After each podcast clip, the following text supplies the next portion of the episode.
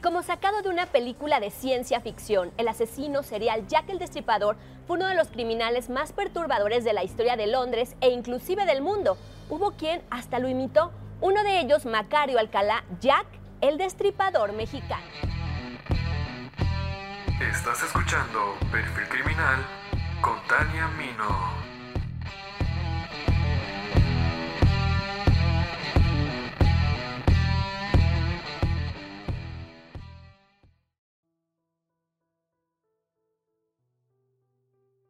Hoy hablaremos de un asesino copycat o imitador.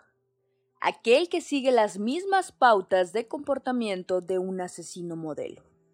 No cuentan con los estímulos naturales que les motivan a matar, ya que la información que poseen de sus admirados criminales les llega a través de los medios de comunicación, los libros sobre sus biografías o películas no comparten las mismas pulsiones asesinas.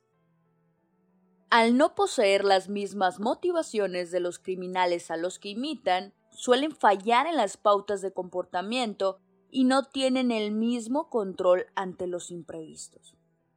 La imaginación a la hora de ejecutar el asesinato no es un factor relevante, porque copian fidedignamente el modus operandi anterior intentan perfeccionar el famoso crimen y se sienten capaces de no cometer las mismas equivocaciones que sus predecesores. Ted Bundy, el asesino del zodiaco, el carnicero de Rostov, la viuda negra, todos ellos han servido, por desgracia, como modelo a generaciones posteriores. Pero la lista es larguísima. Nos remontaremos a uno de los asesinos más imitados, Jack el Destripador.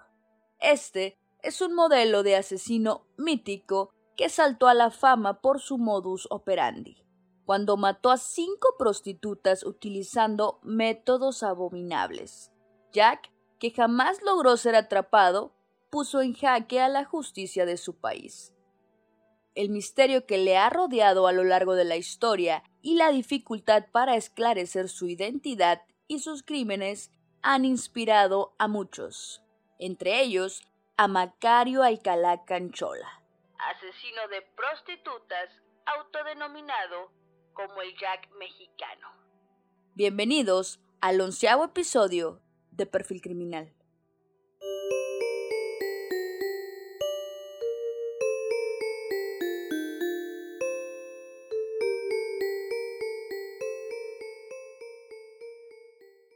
Mario Alcalá Canchola provenía de una familia de escasos recursos. Solamente cursó la educación básica. Se desconoce cualquier información respecto a su infancia. Era ignorante, muy poco agraciado físicamente y no había logrado nada significativo en su vida. Esto hubo de engendrar en él un terrible complejo de inferioridad. Su vida estuvo marcada por el fracaso. Durante un tiempo fue miembro de la infantería de la Guardia Presidencial, pero fue despedido por su incompetencia e indisciplina. Después, intentó convertirse en boxeador profesional, pero demostró escasas habilidades para el combate. Jamás logró destacar debido a su falta de talento. Así vería frustrarse sus sueños de fama.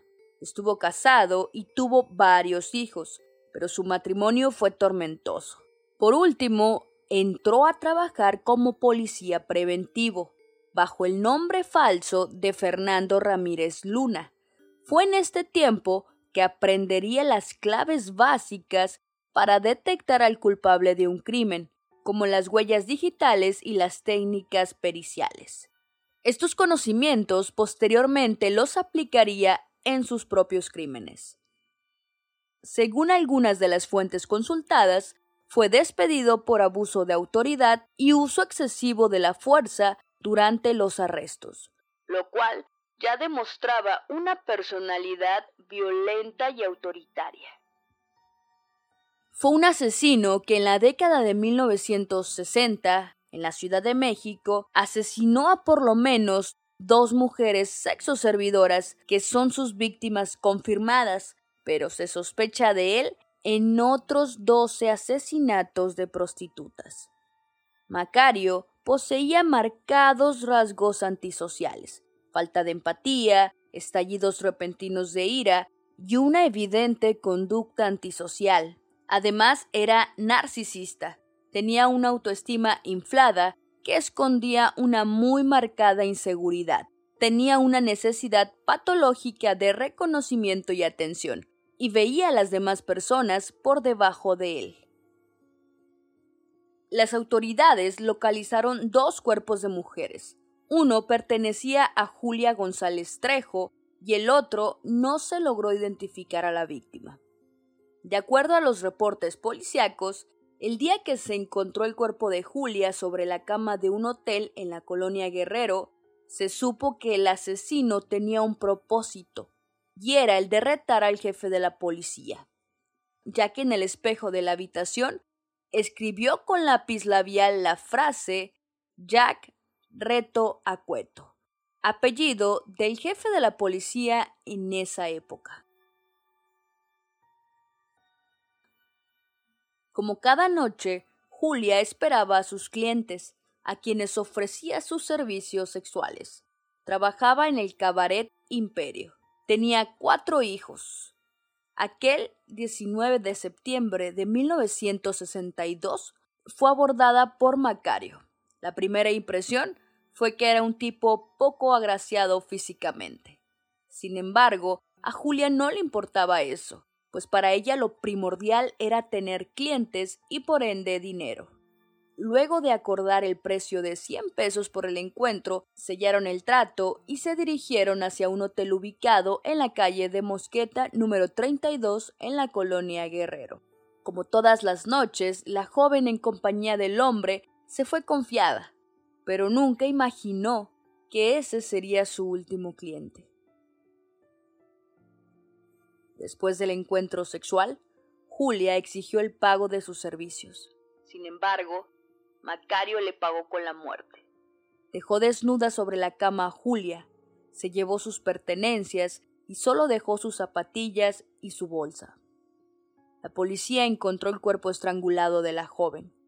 La autopsia reveló muerte por asfixia y estrangulamiento con una mano. Con ese reto se inició la búsqueda de un asesino serial. Antes del arresto del Jack mexicano, en diferentes moteles y hoteles de paso de la colonia Guerrero se encontraron los cuerpos de varias mujeres, todas ellas prostitutas, que fueron asesinadas de la misma manera que Julia González Trejo. Además, las escenas del crimen se encontraban prácticamente en la misma condición que la del hotel donde fue encontrada Julia. En el juicio de Macario se trató de conseguir su confesión, pero nunca las aceptó y nunca se le pudieron comprobar. Sin embargo, siempre se ha dicho que él fue el responsable de aquellas muertes. Prueba de ello era el mensaje que escribió sobre la luna del espejo lo que demostraba que quería ser tomado en cuenta y que su delito trascendiera. La policía localizó a tres excompañeros sentimentales de la víctima, con quienes tuvo a sus hijos. Fueron interrogados y detenidos. No se les encontró nada. También ubicaron a las compañeras de trabajo. Se elaboraron retratos hablados hasta que finalmente se dio con el paradero de Macario Alcalá Canchola quien había fungido como policía preventivo bajo el nombre de Fernando Ramírez Luna.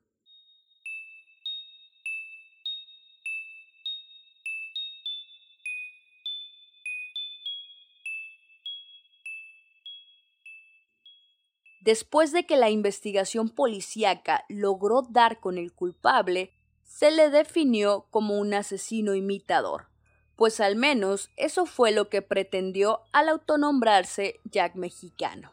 Tras su captura se le relacionó y fue encontrado culpable de un segundo homicidio contra una mujer en circunstancias similares. Sexo servidora, estrangulada, desnuda, la habitación limpia y ordenada. según el perfil criminal que se hizo de Macario, era un exhibicionista acomplejado. El hecho de que hubiera escrito un mensaje en la luna de un espejo demuestra que quiere ser tomado en cuenta y que su delito trascienda. Actuó con serenidad, lo cual quedó comprobado por el hecho de haberse llevado la ropa de Julia. También procuró no dejar huellas digitales. Se trataba también de un individuo de bajo estrato, ya que ni siquiera pudo escribir correctamente el nombre de Jack. El psicólogo de la época, Pablo García González, elaboró un perfil del criminal y advirtió que volvería a matar. Contactaba a sus víctimas en cabarets o en las calles. Las llevaba a hoteles de paso donde las golpeaba y estrangulaba, abandonando los cadáveres en habitaciones de hotel perfectamente limpias y sin ninguna huella fue arrestado gracias a que siempre contaba entre sus amigos historias de prostitutas que habían sido asesinadas antes de que se publicaran en la prensa y se molestaba cuando le respondían que no habían escuchado hablar del tema.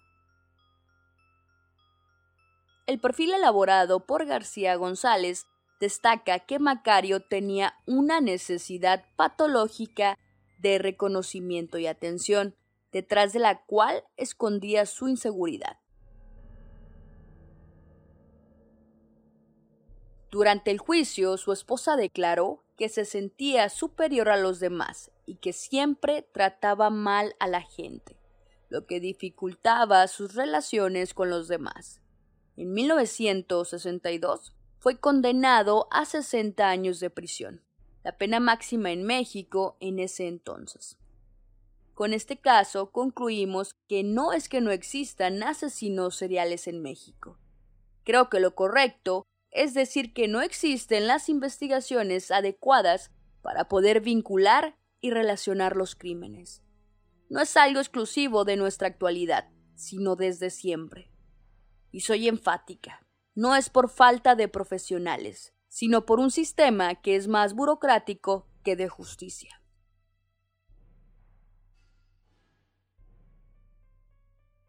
Muchísimas gracias por escuchar hasta el final.